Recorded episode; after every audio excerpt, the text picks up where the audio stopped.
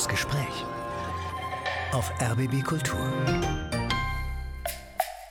Wenn BPOC oder Menschen of Color sich in der Kirche nur als die repräsentiert fühlen, denen man helfen möchte. Die vorkommen auf Spendenplakaten, in Fürbittengebeten, bei Kollektenansagen. Da will man nicht sein, weil wer ist schon gerne, also in Anführungsstrichen Opfer oder wer ist gerne nur die Hilfsbedürftigen. Und das entspricht ja auch wieder nicht der Wahrheit unserer Gesellschaft. Deswegen hat Sarah Wetscherer, selber Theologin of Color, selber also Vertreterin einer Kirche, in der ihr auch immer wieder Rassismus begegnet ist, ein furioses Buch geschrieben. Wie ist Jesus weiß geworden, heißt es. Im Untertitel Mein Traum von einer Kirche ohne Rassismus. Wie dieser Traum genau aussieht und ob es Chancen gibt, dass er Wirklichkeit wird, das hat mich interessiert und deswegen habe ich mich mit Sarah Wetscherer zum Gespräch verabredet. Ich bin Kirsten Dietrich und es freut mich, dass Sie dabei sind. Frau Wetscherer, wie sah denn Ihr Jesus aus? Also welches Bild hatten Sie als erstes von ihm? Ich bin ja auch in der evangelischen Kirche groß geworden und ähm, ich bin mit der Neukirchener Kinderbibel groß geworden. Das sind Illustrationen von Kerste Kort. Da war Jesus schon schwarzhaarig, sehr weiß, aber so im Laufe meines Lebens hat sich doch dieses Jesusbild durchgesetzt. Und das ist schon ein Jesus, der sehr mitteleuropäisch mit etwas längeren braunen Haaren aussieht. So ein bisschen wie so ein Hipster aus Kreuzberg, würde ich sagen. Da hätte er allerdings noch seine Haare zum kleinen Dutt zusammengebunden, glaube ich. Vielleicht hätte er das heute, ja. Aber das würde ja auch so da reinpassen. Auf jeden Fall das Wichtige ist, dass er in keiner Weise anders aussieht als alle, die eben in ja, in Kreuzberg wollte ich jetzt sagen, das ist aber wahrscheinlich das falsche Bild. In falsch, Kreuzberg ist es ja inzwischen vielfältiger, das stimmt, aber vielleicht in meinem Heimatdorf in Osthessen geboren sind. Wann ist Ihnen aufgefallen, dass dieses Bild schräg ist und wahrscheinlich nicht dem biblischen Befund entsprechen kann? Oh, das hat sehr, sehr lange gedauert. Das war auch erst nach meinem Theologiestudium, muss ich gestehen. Deswegen bin ich auch immer sehr geduldig mit Menschen, die auch ein bisschen Zeit brauchen, so die Norm zu hinterfragen oder das, was wir für lange Zeit auch als normal hielten, auch ja hinterfragbar werden zu lassen. Ich glaube, ich musste so boah, Ende 20 werden, um erstmal zu realisieren, ja Mensch, der war gar nicht so weiß und so mitteleuropäisch und auch so christlich, wie er uns eigentlich auch als Kinder schon in der Kirche vorgestellt worden ist. Denn Jesus aus Nazareth kommt eben aus dem heutigen sogenannten Nahen Osten und sieht phänotypisch, so von seinen äußerlichen Merkmalen nach neuester archäologischer Forschung, eigentlich so aus wie Menschen, die aus dem heutigen Irak kommen. Und das entspricht eben so gar nicht der Vorstellung von Jesus in meinem Kinderkopf. War das eine schwierige Erkenntnis oder eine befreiende? Nee eine befreiende. Also das war für mich wirklich eine befreiende Erkenntnis, weil gerade Menschen, die aus dem Irak kommen, leiden auch in unserer Gesellschaft unter Rassismus. Die ganzen Debatten, die wir über sogenannte Flüchtlingswellen seit 2015 vermehrt führen und da finde ich es eigentlich sehr, sehr heilsam und ähm, befreiend, dass der Sohn Gottes genauso aussah wie die Menschen, über die manche Menschen in unserer Gesellschaft skeptisch darüber sind, ob wir sie Teil unserer Gesellschaft werden lassen. Sarah Wetscherer hat ein Buch geschrieben, ein sehr persönliches Buch einerseits und ein sehr ja, herausforderndes Buch, das sich eigentlich an alle wendet. Und das hat den Titel Wie ist Jesus weiß geworden? Der Untertitel ist dann Mein Traum von einer Kirche ohne Rassismus. Das ist eine grundsätzliche Auseinandersetzung eben mit den Rassismuserfahrungen in der Kirche, wie sie auch Sarah Wetscherer als Theologin of Color, wenn ich den Begriff mal so verwenden darf, in der Kirche selber erlebt hat. Sarah Wetscherer ist Theologin und Pädagogin. Sie arbeitet bei einem Missionswerk und ich habe sie eingeladen, um mit ihr über Selbsttäuschungen zu sprechen, über Rassismus, aber auch über das, was Kraft gibt. Bleiben wir doch mal entsprechend ihrem Buchtitel noch kurz bei Jesus, bei diesem weiß gespülten Jesus der christlichen Kirchen, nicht nur in Europa, sondern auch weit darüber hinaus.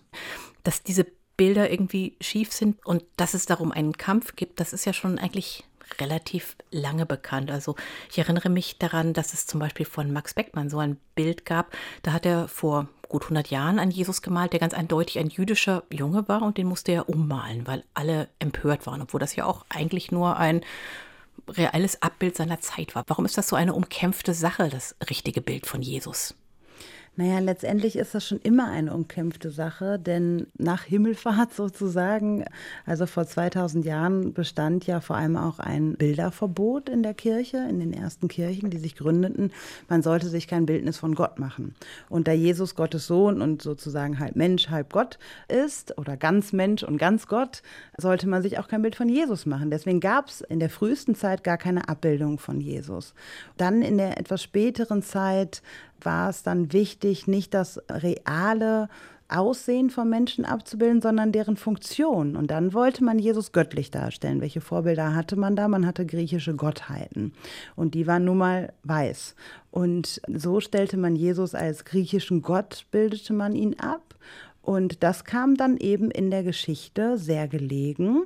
Dann im Mittelalter kam ein Jesus, der weniger jüdisch aussah, den Menschen gelegen in der Zeit der Sklaverei und des Kolonialismus kam es den Menschen gelegen, dass Jesus eher so aussieht wie die, die unterdrücken und nicht wie die, die unterdrückt werden, damit diese nicht, sich nicht durch den Glauben auch ermächtigen können, bis hin in der deutschen Geschichte zur Nazizeit, in der Jesus als Arier dargestellt worden ist. Und genau das ist das Problematische, wenn wir Jesus weiß und mitteleuropäisch darstellen. Also es ist nicht nur ein, wir wollten mal, dass Jesus so aussieht wie wir, denn da frage ich in einer äh, Migrationsgesellschaft heutzutage auch, wie sehen wir denn eigentlich aus? Denn Deutschsein geht gar nicht so mit Weißsein einher mehr in unserer Gesellschaft, obwohl viele das glauben und vermuten. Aber bei 42 Prozent aller Kinder unter sieben Jahren, die Migrationshintergrund haben und 26 Prozent aller Erwachsenen, ist diese Aussage eben auch sehr fragwürdig. Aber diese machtvolle Geschichte, die auch immer mit Unterdrückung zu tun hatte, hat dieser weiße europäische und auch christliche Jesus in seinem Gepäck. Und das entspricht eben nicht der Realität. Das entspricht nicht dem historischen Jesus. Das ist eine Lüge, die sich aufrechterhalten hat, weil sie mit Machtmissbrauch einherging. Warum tun sich dann die Kirchen, in denen ja inzwischen doch auch immer mehr Menschen erkannt haben, dass das nicht richtig sein kann, das Bild. Warum tut man sich dann trotzdem so schwer damit, das zu ändern? Liegt es nur daran, dass man eben den schönen Ölschinken mit Jesus als gutem Hirten, wo er eben auch mit wallendem, hellbraunen Haar da steht und ein Schaf auf dem Arm hat, dass man also dieses Bild halt nicht wegwerfen möchte, weil es seit 100 Jahren im Kirchenschiff hängt? Ja, also ich glaube, generell tun sich die Menschen gar nicht so schwer mehrheitlich damit. Das sieht man daran. Wir haben jetzt auch eine Kinderbibel herausgebracht, in der Jesus eben nicht weiß und mitteleuropäisch dargestellt wird. Die ist ein großer Erfolg. Die Menschen kaufen die. Die ist in 0, nichts in die vierte Auflage gegangen. Also da ist eine große Sehnsucht da und auch ein Wille umzudenken. Aber gleichzeitig sind koloniale Denktraditionen ja auch so fest in unseren Köpfen und auch in unseren Emotionen eben verankert, weil es einfach schwer ist, auch umzudenken, weil das auch eben nicht nur im Kopf einmal ein Schalter ist, den wir umschalten, sondern eben auch emotionale Erinnerungen daran hängen. Und wenn wir eine emotionale Bindung zu einem Ölbild mit Jesus als guten Hirten, als weißer mitteleuropäischer Christ haben, dann kann mir zwar mein Kopf sagen, das ist nicht richtig, aber vielleicht sagen meine Gefühle mir, ja, aber das erinnert mich auch an schöne Zeiten. Ich hatte, hatte tolle Erinnerungen daran, das hing immer bei meiner Oma über den Essenstisch und da hatte ich immer eine tolle Zeit und das ist so was Heimisches. Und ich glaube, das ist auch das Problem, mit dem wir auch lernen müssen, auch seelsorgerlich umzugehen als Kirche. Also jetzt einfach mit Verboten daherzukommen und alle Jesus-Darstellungen abzureißen, damit wäre es nicht getan und das will ich auch gar nicht. Aber Menschen zum Umdenken bringen und langsam gemeinsam Wege zu gehen, um gemeinsam zu überlegen, wie können wir denn jetzt eine Haltung und auch wie gehen wir mit den Darstellungen um, wie können wir das gemeinsam finden, denn ich glaube, das Dialogische ist da so der Schlüssel zum Glück für alle. Können Sie in einer Kirche gut Andacht halten, beten, zur Ruhe kommen vor Gott, wenn da eben ein falscher, ein weißer mitteleuropäischer Christ an der Wand hängt? Ja, denn auch ich bin ja in Deutschland äh, sozialisiert und aufgewachsen. Auch ich bin mit diesem Jesusbild groß geworden und es stört jetzt nicht meine Andächtigkeit, wenn da ein weißer Jesus hängt. Also das ist interessant, weil das fragen mich sehr viele Menschen, ob ich mich in so einer Kirche noch wohlfühle. Also ich halte ja auch Gottesdienste und durchaus auch mit weißen Jesusdarstellungen im Raum. Nee, das ist Teil äh, meiner Rassismuskritik an der Kirche, aber ich verlange von niemandem, dass er oder sie das abreißt und ich kann auch Gottesdienste halten in solchen Räumen. Vielleicht muss man damit leben, dass ich dann auch darauf hinweise, aber auch, ich hoffe, immer in einer sehr liebevollen Art und Weise. Das zeigt ja nochmal, wie vielschichtig eben diese Rassismuserfahrungen sind und dass es eben mhm. das eine die klare Theorie ist und das andere eben, ja, verwickelte Lebensgeschichten, verwickelte Erfahrungen, die man auch nicht einfach wegtun kann, selbst wenn man das vielleicht gerne möchte. Mhm. Sie haben eben schon das Thema Kinderbibeln angebracht. Das ist ja vielleicht wirklich was, wo man das besonders deutlich merken kann, dass es wichtig ist, Bilder neu zu prägen und dass das vielleicht genau der Ort ist, wo man ansetzen kann. Ihre Kinderbibel heißt alle Kinderbibel, für die Sie verantwortlich sind. Warum haben Sie eine eigene Kinderbibel entwickelt? Weil es eben daran fehlte. Also wir haben uns mit einer Gruppe unter der Leitung der Vereinten Evangelischen Mission zusammengetan, sind schon mit dem Anliegen zusammengekommen, eine neue Kinderbibel zu entwickeln, und zwar mit der Frage, wie ist Jesus weiß geworden im Hinterkopf und wollten eben Jesus ähm, historisch richtig darstellen. Und dann haben wir angefangen, Kinderbibeln zu sichten und dabei ist uns aufgefallen, dass da wirklich ziemlich viel schräg dran ist. Also, dass nicht nur Jesus weiß oder europäisch und christlich dargestellt wird, sondern auch das Verhältnis von Ersten und Zweiten Testament zum Beispiel überhaupt nicht stimmig ist. Das Erste Testament ist ja viel größer als das Zweite Testament und in Kinderbibeln wird aber häufig das Zweite Testament, ähm, was dann auch als Neues Testament benannt wird, dem wird viel mehr Raum gegeben.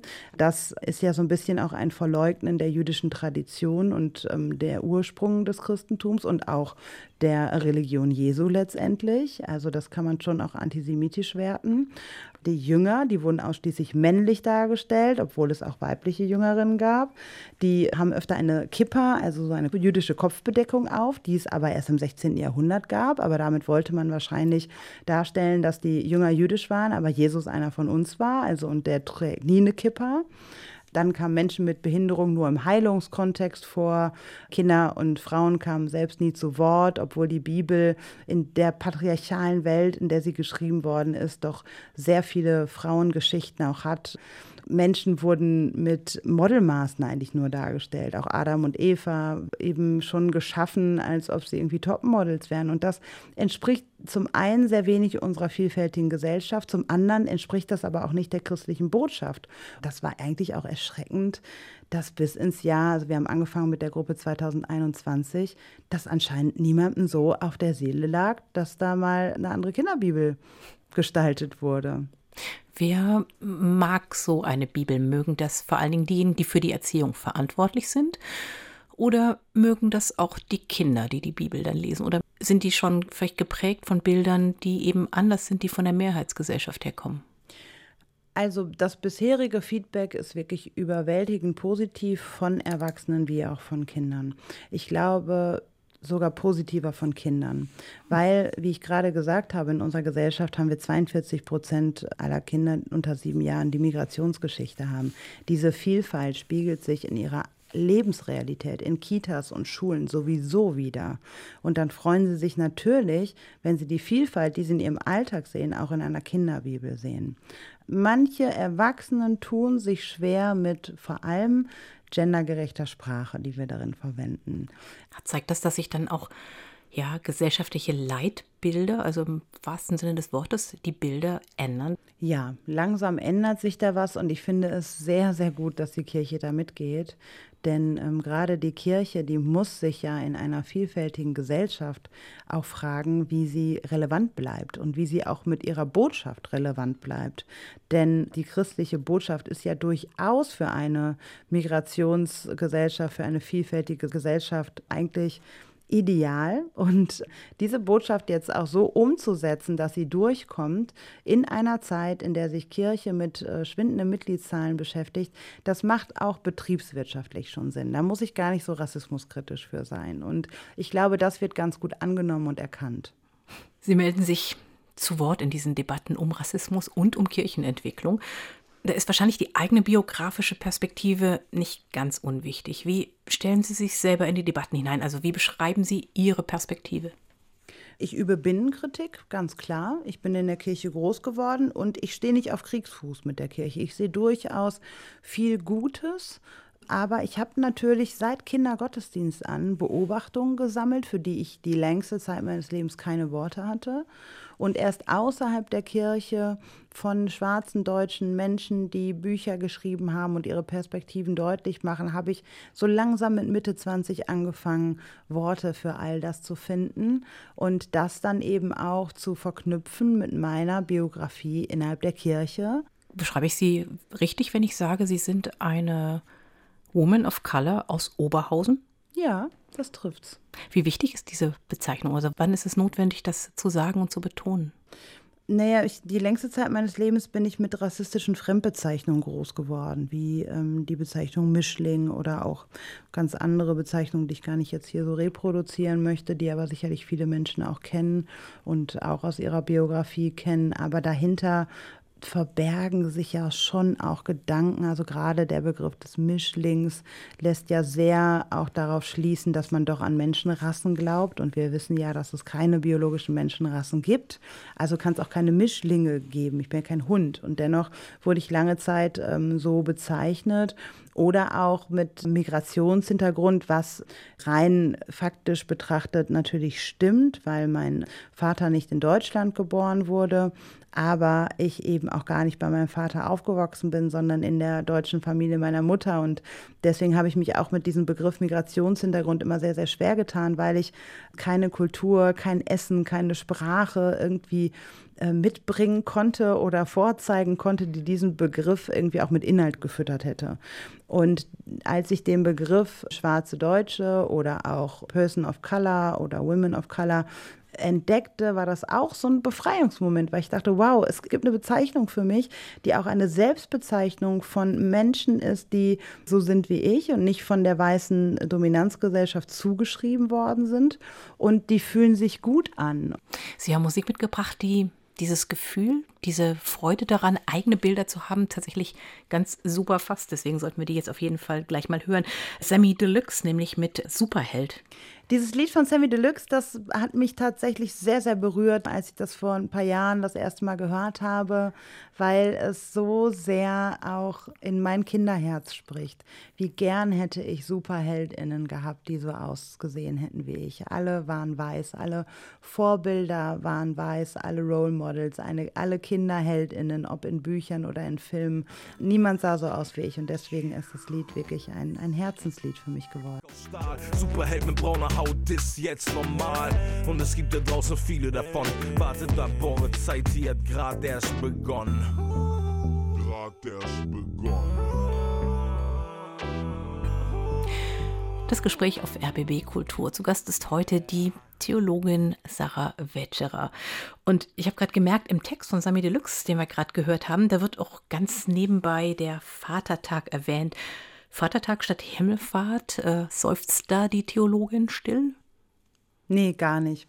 Also ich finde auch zu Rassismuskritik gehört für mich als Christin und als Theologin auch die kirchliche Dominanz ehrlich zu hinterfragen. Denn wir leben in einem Land, in dem auch andere Religionen Platz haben sollen. Denn die Kolonialzeit ist nicht nur von weißen EuropäerInnen brutal geführt worden, sondern auch von der Kirche untermauert worden und von weißen europäischen ChristInnen eigentlich angeführt worden. Damit sollten wir uns auch kritisch auseinandersetzen. Daher habe ich eigentlich nichts gegen Vatertag. Und gleichzeitig natürlich bin ich in der Kirche und ähm, möchte aber auch nicht mit so einer christlich-kolonialen Dominanz daherkommen. Von daher bin ich da sehr, sehr offen und bin auch sehr offen dafür, andere religiöse Festtage eben auch mehr in Deutschland zu feiern. Also eben jüdische und muslimische Feiertage auch zu würdigen und zu feiern und nicht, wie es in diesem Jahr passiert ist, ausgerechnet an diesen Feiertagen in NRW zum Beispiel Abiturprüfungen dorthin zu legen oder auch den Bahnstreik an diesen Tagen durchzusetzen, wobei ich nichts gegen Streik habe, ganz im Gegenteil. Aber das wäre niemals an Heiligabend und an Ostern passiert. Ich würde gerne dieses Thema Kirche jetzt noch ein bisschen intensiver machen, weil wir haben jetzt bisher sehr allgemein darüber oder Sie haben allgemein davon gesprochen, dass es in der Kirche immer wieder auch Rassismuserfahrungen gibt. Ich glaube, es ist notwendig, da noch ein bisschen genauer hinzugucken.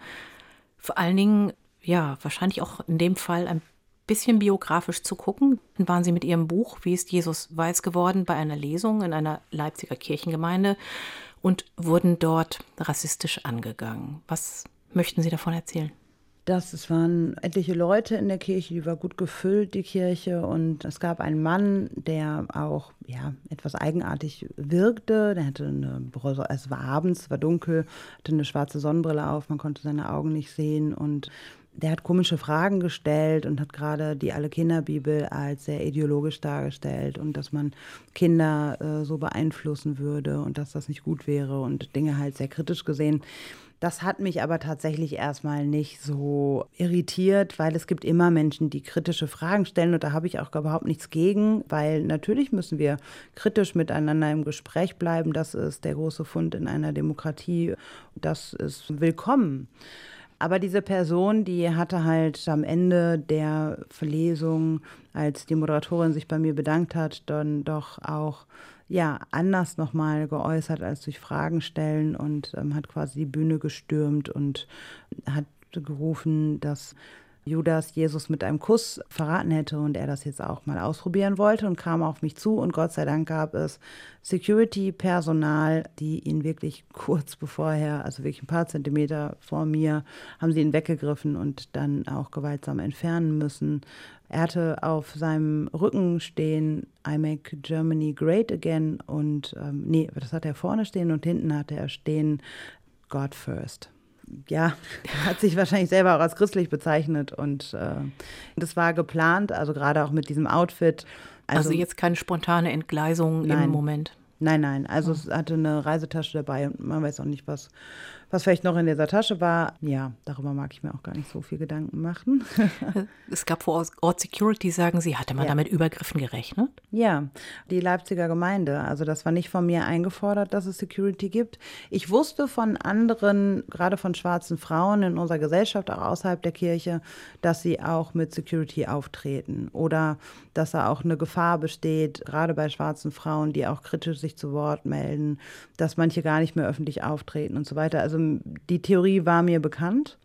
Und die Kirchengemeinde in Leipzig hatte eine Security-Firma engagiert, weil es eigentlich am Tag darauf noch eine Lesung in Halle Saale gegeben hätte. Die habe ich aber selber abgesagt, weil die Gemeinde mich dort informiert hatte darüber, dass dort auch schon ähm, ja, Strittigkeiten gab und auch Stimmen aus dem rechten Umfeld kamen und es da also schon Unstimmigkeiten gab, die auch zu Zeitungsartikeln und so geführt haben. Da hatte ich ein komisches Bauchgefühl und habe das dann abgesagt. Und darüber hatte ich die Gemeinde in Leipzig informiert.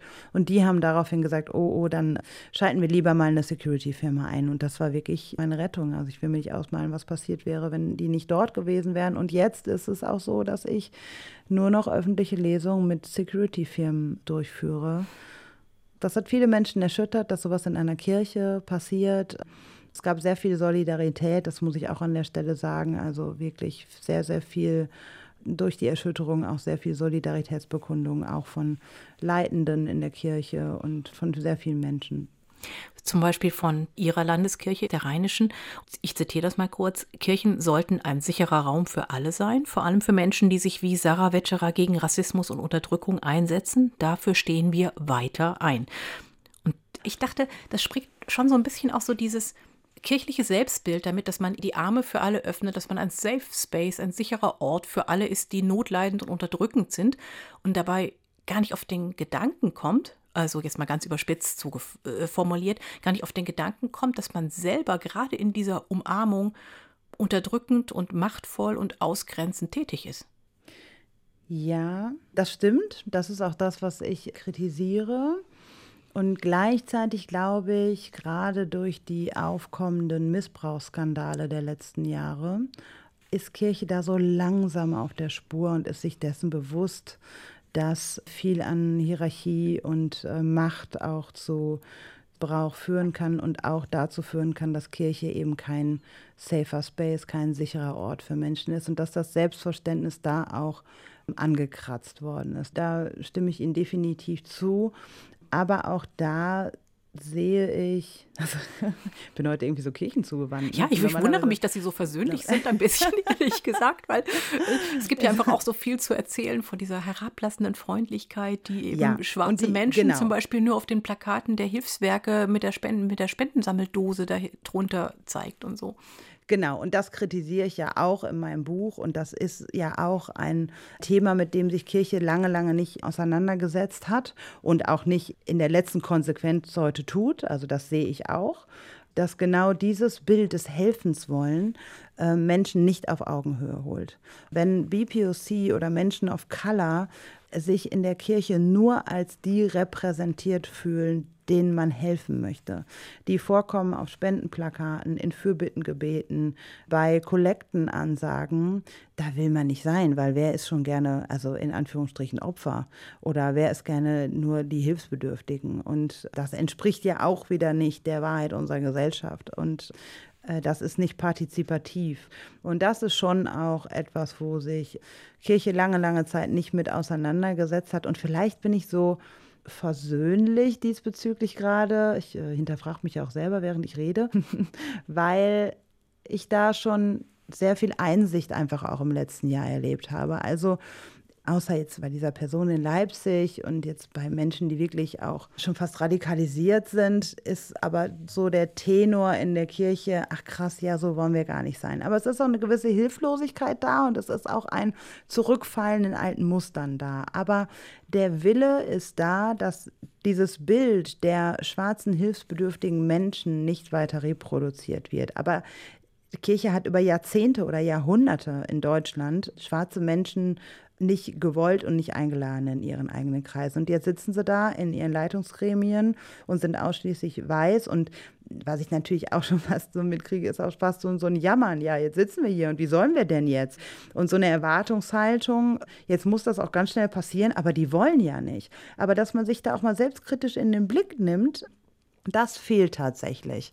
Denn jetzt müssen ja nicht, weil Kirche sich jetzt selbstkritisch auseinandersetzt seit ein paar Jahren mit solchen Themen, jetzt müssen ja nicht die Menschen auf Color vor der Tür stehen, anklopfen und sagen, juhu, da sind wir, endlich dürfen wir rein, sondern jetzt ist Kirche in einer Position, wo sie sich überlegen müssen, als dominante Gruppe weiße, akademisierte Menschen, die müssen sich jetzt überlegen, wie können wir diesen Raum so gestalten, dass er zu einem sicheren Ort wird. Und dieser dieser Schritt tatsächlich, ich sag's mal so, da ist noch Luft nach oben.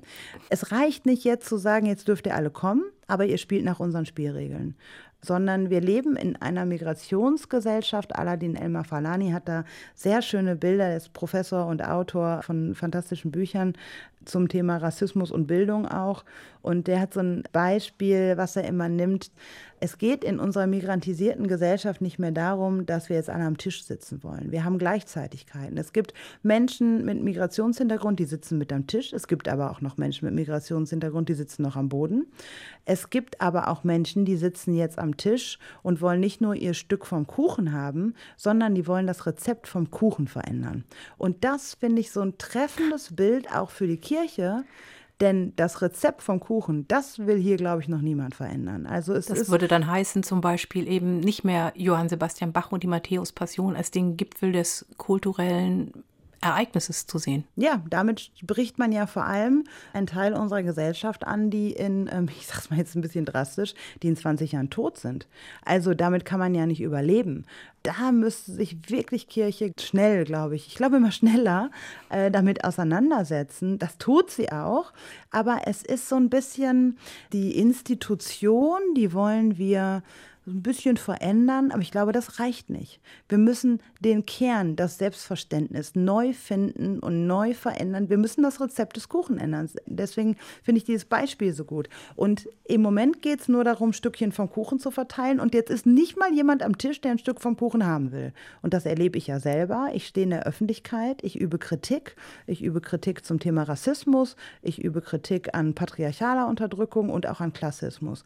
Und ich kriege sehr viel Zuspruch, das auch. Aber ich kriege auch echt viel einen drauf, so dass andere Leute, die mir begegnen, ähm, die auch marginalisiert und benachteiligt und diskriminiert werden in unserer Gesellschaft, die sagen, boah, dass du das machst und dass du dir die Kirche als Ort ausgesucht hast, Respekt, weil äh, da ist es ja nicht so einfach. Ja, das stimmt auch an vielen Stellen, an vielen Stellen aber auch nicht. Aber genau da denke ich manchmal, ja, das muss die Welt eigentlich hören. Nicht jetzt, weil ich so mutig bin. Also ich kann auch so mutig sein, weil ich eine Arbeitgeberin habe, wo mir nichts droht. Also die Vereinte Evangelische Mission steht voll und ganz hinter mir. Das lässt mich auch so mutig sein. Wäre ich in prekären Verhältnissen oder in einer Organisation, die da nicht inhaltlich hinterstehen würde, dann könnte ich das auch nicht machen. Das ist mir schon noch bewusst. Ähm, und das ist bei den meisten der Fall. Auch verbeamtete PfarrerInnen können sich nicht sicher sein, ob äh, da nicht auch ähm, in Personalabteilungen unserer Landeskirchen dann doch Leute sitzen und sagen, hm, war jetzt aber ein bisschen zu kritisch, da müssen wir noch mal über die lebenslange Verbeamtung auch reden. Also auch kann, man sich das, kann man sich das heute noch leisten? Es ist doch Pfarrermangel äh, nicht nur in der katholischen Kirche, sondern auch tatsächlich ein Phänomen in evangelischen Kreisen, auch wenn man das da noch nicht so richtig wahrhaben will, oft. Ja, das finde ich schon, das finde ich tatsächlich auch faszinierend, dass sich an manchen Stellen der Kirche noch eine Arroganz geleistet wird, die ich schon fast beeindruckend finde. Was erwartet man dann von Ihnen als jemand, die eben alles ausdrückt, wonach die Kirche eigentlich strebt, wenn sie cool sein will, wenn ich es mal so ganz plakativ fasse. Ich weiß noch, ich habe sie zum ersten Mal gesehen beim Ökumenischen Kirchentag in Frankfurt. Der hat größtenteils online stattgefunden wegen mhm. Corona und da haben sie den Eröffnungsgottesdienst moderiert auf dem Dach eines Hochhauses. Und ich dachte, wow, weil das einfach so was total Lebendiges hatte und eben diese Strukturen auf einmal mit Lebendigkeit gefüllt hat. Also eigentlich müssten doch in kirchliche Stellen die Türen einrennen als jemand, die eben off-color ist, die aus einer Arbeiterfamilie kommt, die Benachteiligung anspricht und offenkundig ja in der Kirche fruchtbar macht. Passiert das nicht? nee, nicht so. Äh, okay, bin ich naiv? ähm, ich bin ja auch unbequem vielleicht an manchen Stellen. Also für so einen Gottesdienst gerne, aber für manche anderen, das ist, also ich merke ja selber, dass manchmal in Gremien, in denen ich sitze, da überlege ich mir dann schon dreimal, sage ich jetzt was oder nicht. Und ich merke schon, ich bin diejenige, die hier das Unbequeme reinbringt.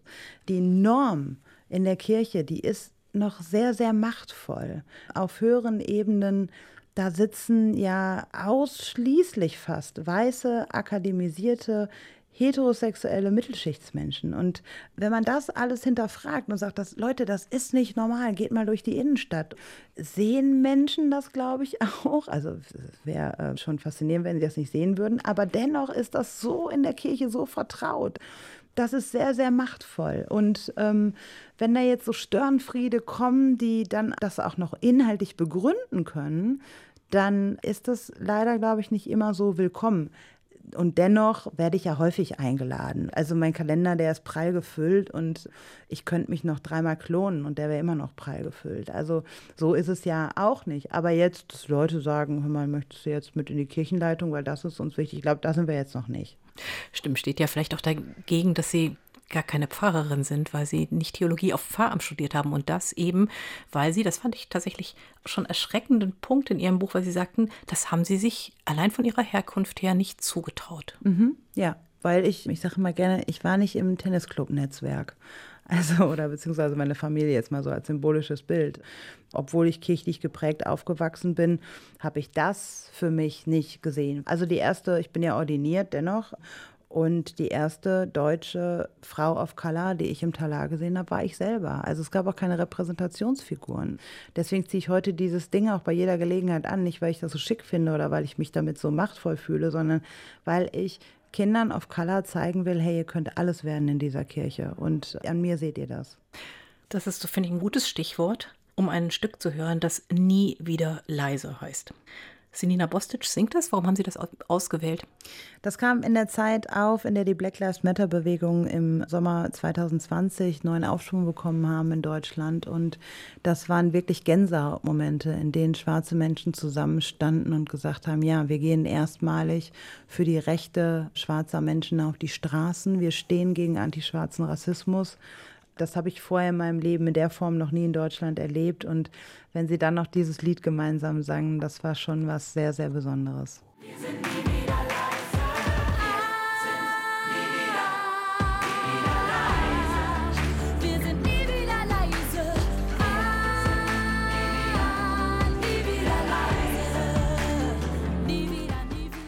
Sie haben schon ein paar Mal Ihren Arbeitgeber erwähnt. Das ist die Vereinte Evangelische Mission in Wuppertal. Mhm. Und man fragt sich ja schon ein bisschen, wie das zusammengeht. Jemand, die Person of Color ist und die bei einem Missionswerk arbeitet, wo doch genau diese Missionswerke in ihrer Geschichte den unrühmlichen Aspekt haben, dass sie Hand in Hand mit der Kolonialisierung anderer Kontinente, anderer Länder, anderer Menschen zusammengearbeitet haben. Genau, das stimmt. Das ist die Geschichte, da kommen wir her. Das mache ich auch immer sehr transparent in meinen Vorträgen. Und wenn ich sage, wo ich arbeite, aber wir definieren den Begriff Mission auch ganz neu und anders. Wir füllen ihn mit Wissensbeständen und Perspektiven, die der Kolonialismus ja letztendlich auch versucht hat auszulöschen. Wir sind Was heißt als, das konkret? Wir sind als einziges Missionswerk in Deutschland komplett international aufgestellt, mit paritätischer Beteiligung auf allen Ebenen. Und die Deutschen, die sind dadurch bei Entscheidungen in der Minderheit tatsächlich. Und das ist ein großes Privileg. Und wir lernen dadurch, so viel, was enorm wichtig ist in einer Migrationsgesellschaft wie Deutschland. Das ist eigentlich ein Riesengeschenk für die deutsche Kirche, dass da eine internationale Gemeinschaft von 39 Kirchen, aus der nur sieben aus Deutschland kommen, dasteht und sagt, ja, wir haben entschieden, und zwar als internationales Gremium, die mehrheitlich von Asien und Afrika besetzt sind, dass das jetzt dran ist in Deutschland und deswegen bezahlen sie unter anderem meine Stelle und sagen, ja, das ist wichtig. Die Deutschen sind jetzt an einem Punkt und wollen sich mit Rassismus auseinandersetzen und wir haben eine neue Perspektive. Und wir finden es auch für die internationale Ökumene wichtig, dass deutsche Kirchen sich damit auseinandersetzen. Und das finde ich ist schon echt ein Statement, was ich sehr, sehr schätze, weil es eben nicht dann wieder dieser koloniale Gedanke ist, ach, wir Deutschen, wir setzen uns jetzt mal damit auseinander, weil wir meinen, im Jahr 2020 jetzt irgendwas verstanden zu haben, sondern die internationale Gemeinschaft sagt, wir wollen das dass ihr das macht, beziehungsweise wir sehen, ihr seid an einem Punkt, wo ihr bereit seid und wir zahlen letztendlich auch dafür. Denn über Gelder werden bei uns auch in internationalen Gremien entschieden und auch da sind die Deutschen in der Minderheit. Und auch in meinem postkolonialen Herzen finde ich das sehr, sehr berührend. Das heißt, Sie sind dann sozusagen auf beiden Seiten, also qua Job und qua eigener Biografie. Genau, ja. Das bringt mich auch tatsächlich nochmal in eine interessante Doppelrolle, weil ich bin zwar nicht weiß, aber ich bin europäisch und damit kommen auch einige Privilegien global einher, dass ich einen deutschen Pass habe, dass ich muttersprachlich Deutsch bin, dass meine Bildungsabschlüsse anerkannt sind und so weiter und dass ich äh, im Gegensatz zu vielen Menschen im globalen Süden sehr, sehr reich bin. Und dennoch bin ich von Rassismus betroffen. Das ist auch eine interessante Perspektive, die mich letztendlich auch, als ich nach der Schule für ein Jahr in Tansania war, ins Umdenken gebracht hat und das auch so mein Weg eigentlich war, der Identitätsfindung. Diese heilsame Ernüchterung, dann da vor Ort zu sein und so auf einmal mit den hergebrachten Privilegien nichts mehr anfangen zu können, oder was? Nee, auch, dass mein Deutschsein auch zum Beispiel in Tansania hinterfragt worden ist und dass ich dort auch Wissensbestände erlangt habe, die sehr ausschlaggebend für meine Identitätsfindung war. Zum Beispiel, das hat jetzt weniger mit Rassismus zu tun, aber zum Beispiel das Ideal der klassischen Kern- und Kleinfamilie. Mutter, Vater, zwei Kinder, Reihenhaus, Vorgarten. So bin ich nicht groß geworden. Ich bin bei meinen Großeltern groß geworden. Meine große Familie hat eigentlich auch sehr viel Rolle gespielt in meiner Prägung und so. Und ich dachte immer im deutschen Kontext, na, das ist nicht normal und dadurch bin ich auch unterprivilegiert und so und habe gar nicht den Schatz dessen gesehen. Das habe ich tatsächlich ähm, in Tansania gelernt, denn in vielen afrikanischen Kontexten sagt man, es braucht ein Dorf, um ein Kind zu erziehen. Und ähm, die, das Schöne daran, dass ich mit so vielen Menschen, die mich so geliebt haben und die nicht im engen verwandtschaftlichen Verhältnis zu mir standen, das war eigentlich ein Riesenschatz und das habe ich 20 Jahre nicht gesehen, weil mir unsere Mehrheitsgesellschaft auch aus eurozentrischer Perspektive durch, weiß ich nicht, Joghurtwerbung oder Bilderbücher vermittelt hat oder Vorabendserien, dass das so sein muss, dass man mit Mutter, Vater, Kind zusammenlebt und dass alles andere eine Abweichung ist und vielleicht sogar zu psychischen Störungen oder Bindungsstörungen oder so kommt. Und da rauszukommen und zu sehen, hey, in so vielen Kontexten unserer Gesellschaft sieht Kindererziehung so so viel anders aus und wird gar nicht so klein gedacht. Und bis 1950 war auch dieses Bild der Kleinfamilie nicht so vorherrschend, auch in unserer Gesellschaft. Also das hat vieles einfach nochmal eine andere Perspektive in mein Leben gebracht. Und eben auch diese POC-Perspektive, also die Perspektive von Menschen of Color, auch aus unserer globalen Gemeinschaft, auch wertzuschätzen, das Schöne daran zu sehen, das, was wir als normal hier in Deutschland ansehen, auch mal hinterfragen zu lassen. Das habe ich in meinem Freiwilligendienst in meinem Jahr mit 20 Jahren gelernt und das lerne ich immer wieder in dieser internationalen Gemeinschaft. Und auch das so vieles täte nicht nur unserer Kirche, sondern unserer Gesellschaft gut, wenn wir diese Wissensbestände, die im Kolonialismus ausgelöscht worden sind, wieder in den Raum holen. Denn sie sind da in unserer Migrationsgesellschaft. Aber sie werden nicht gehört und sie werden abgewertet. Und das schadet uns letztendlich, glaube ich, allen ist das trotzdem noch hilfreich, das unter dem Label Mission zu machen? Also im Berliner Missionswerk, das nächstes Jahr 200 Jahre alt wird, da steht auf der Fassade, macht zu Jüngern alle Völker, also der sogenannte Missionsbefehl, mit dem das Matthäusevangelium im Neuen Testament der Bibel aufhört. Der Begriff Mission, der wird bei Ihnen, habe ich verstanden, anders gefüllt als mit diesem Herrschaftsdenken, aber trotzdem verwenden Sie ihn immer noch. Ist das nicht eine Belastung? Ja und nein. Also da merke ich auch, dass die Deutschen bei uns das häufiger auch haben, so, ah, können wir nicht den Begriff ändern und so. Und deswegen sagen wir auch immer so gerne, wir sind eine internationale Gemeinschaft von Kirchen in Deutschland. Aber unsere Kirchen in Asien und Afrika sagen, naja, letztendlich ist es aber auch ein Begriff, der missbräuchlich verwendet worden ist und wir wollen uns den Begriff zurückerobern. Denn auch der sogenannte Missionsbefehl, von dem Sie gerade reden, es ist ja auch eine sehr kolonial geprägte Auslegung. Also erstmal steht da nicht drüber als Überschrift Missionsbefehl. Ja. Das steht nicht in der Bibel. Und dann sagt Jesus ja auch, mir ist gegeben alle Macht und Gewalt oder ich weiß gar nicht genau, was da genau, ne? aber es steht auf jeden Fall, mir ist gegeben, Jesus, nicht den Menschen. Und das ist ja eine Fehlinterpretation dessen. Gott ist alles gegeben, Jesus ist alles gegeben. Aber Menschen gehen ja daher und tun so, oder weiße europäische Christinnen gingen daher und taten so, als ob ihnen alle Macht gegeben ist das entspricht auch nicht dem, was da steht. Und was waren das denn für Leute, zu denen Jesus das gesagt hat? Das waren nicht akademische Menschen, das waren Menschen, die am Rand standen, die in prekären Situationen waren. Die sollten als Lernende in die Welt gehen. Und wenn wir das uns so wiedererobern, was da eigentlich steht, dann kann das revolutionär sein. Denn dann wird Mission zu etwas, was Lernen heißt, was Zuhören heißt, was die Perspektive und die Sichtweise von anderen Menschen würdigt und nicht herabsetzt. Und wenn ich so Mission verstehe und das auch versuche zu leben, dann ist das was Wunderschönes. Ist das was Kräftezehrendes, was Sie da leben, dass Sie versuchen, diese Neuinterpretationen in die Welt zu tragen, dass Sie an vielen Punkten immer die Erste sind, die Dinge anstößt und vorantreibt?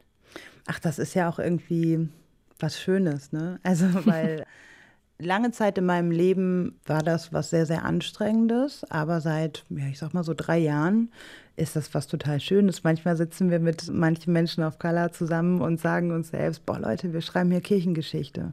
Man wird von uns sprechen und dafür sorgen wir. Und deswegen sind wir auch nie wieder leise, weil man von uns sprechen wird, weil wir hier was verändern. Im deutschen Kontext gab es noch nie zuvor eine Zeit, in der Menschen of Color Rassismuskritik so äußern konnten und die wurde so gehört. Also ich komme für das, was ich sage, ja nicht ins Gefängnis oder äh, werde dafür bestraft, sondern es ist ein Umbruch in unserer Gesellschaft. Das merken wir. Das merken wir nicht nur in der Kirche, das merken wir auch, wenn wir uns Markus Lanz oder äh, sonst wen anschauen. Das merken wir, wenn wir in die Zeitung schauen. Es sitzen andere Menschen am Tisch. Die Menschen ändern das Rezept des Kuchens, um das Bild nochmal aufzunehmen. Und das führt zu Irritation. Und wenn wir da als Kirche einsteigen und sagen, und wir stehen für das Dialogische und wir nehmen uns in den Blick, denn das ist der Kern unserer christlichen Botschaft, dass wir einander zuhören und dafür zu stehen und da auch Zuspruch zu bekommen und den bekomme ich, dann ist das was total Schönes. Und natürlich gibt es Momente, in denen ich sehr herausgefordert werde.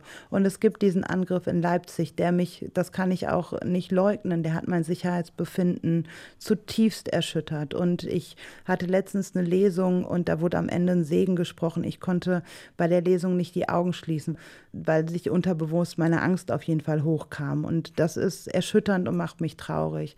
Aber mich darauf zu konzentrieren, dass 95 Prozent und mehr dem eigentlich auch ihren Zuspruch geben und was verändern wollen. Das gibt mir auch Kraft durchzahlen. Vor allem ein Kollegium zu haben, die ähm, da zu 100 Prozent hinterstehen und von denen ich sogar noch lerne und die es toll finden, dass ich unser Wissen, unser vereintes Wissen eigentlich auch so öffentlich mache. Ihr Buch haben Sie denen gewidmet, die in der Kirche Schmerz erfahren mussten, obwohl ihnen das Gegenteil versprochen wurde. Das klingt jetzt nicht ganz so nach vorne schauend und nach vorne gehend, wie Sie das jetzt gerade formuliert haben. Ja, aber das ist das, wo ich herkomme. Und das ist das, was Menschen mir auch bis heute immer wieder anvertrauen, wie viel Schmerz sie erlitten haben in dieser Kirche. Und gerade für die spreche ich auch, weil ich weiß auch, wo ich herkomme. Ich weiß, dass meine Geschichte und meine Biografie nicht geradlinig war. Ich weiß, dass auch ich Schmerz erlebt habe in der Kirche. Und deswegen spreche ich auch für viele, die auch Schmerz erlebt haben und die nicht das Privileg hatten oder haben, gehört zu werden. Das ist mir ein sehr, sehr großes Anliegen. Das heißt, das eine ist die Herkunft, das andere ist die Vision. Mhm. Ich glaube, eine Gemeinschaft, die ernsthaft versucht, eine Atmosphäre zu schaffen, in der sich alle nicht nur wohlfühlen, sondern die Menschen ermutigt werden, was zu sagen, die wir sonst eben nicht hören wollen. Wenn wir begreifen könnten, was für ein Geschenk das in einer Gesellschaft ist, die sich so schnell verändert und migrantisiert wie nie zuvor. Wenn wir genau da nicht die Gefahr sehen, sondern es als Bereicherung erleben und diese Bereicherung dann auch geschützt und empowert werden muss, damit Kirche überlebensfähig bleibt. Ich glaube, das wäre so meine Vision, dass wir solch eine Gemeinschaft schaffen und kreieren. Eine Musik haben Sie noch ausgesucht, nämlich Take That mit Never Forget. Haben Sie das gedacht als absolutes Kontrastprogramm zum empowernden schwarzen Pop, den Sie vorher ausgewählt haben? Nein, das ist tatsächlich ein Lied, was mich in meiner Jugend sehr, sehr geprägt hat. Vergiss nie, wo du herkommst. Das finde ich ist auch Teil meiner Identität.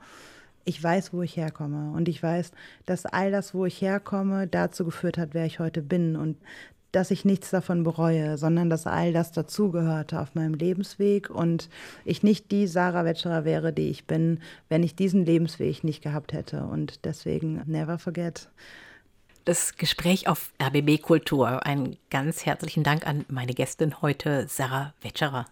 Sehr gerne. Vielen Dank. Ich möchte noch kurz auf zwei Buchtitel hinweisen. Einmal das schon öfter erwähnte Wie ist Jesus weiß geworden? Mein Traum von einer Kirche ohne Rassismus. Und dann auf die Kinderbibel, für die Sarah Wetscherer mitverantwortlich ist und in der Jesus garantiert nicht weiß ist. Die Alle Kinderbibel. Sie können dieses Gespräch natürlich nochmal hören und gerne auch weiterempfehlen. Das finden Sie auch auf unserer Homepage oder Sie finden es auch in der ARD Audiothek. Und Sie können das Gespräch auf RBB Kultur auch als Podcast abonnieren, dann verpassen Sie künftig keins mehr. Ich bin Kirsten Dietrich und hier kommen jetzt noch Take That mit Never Forget. Kommen Sie gut in den Abend.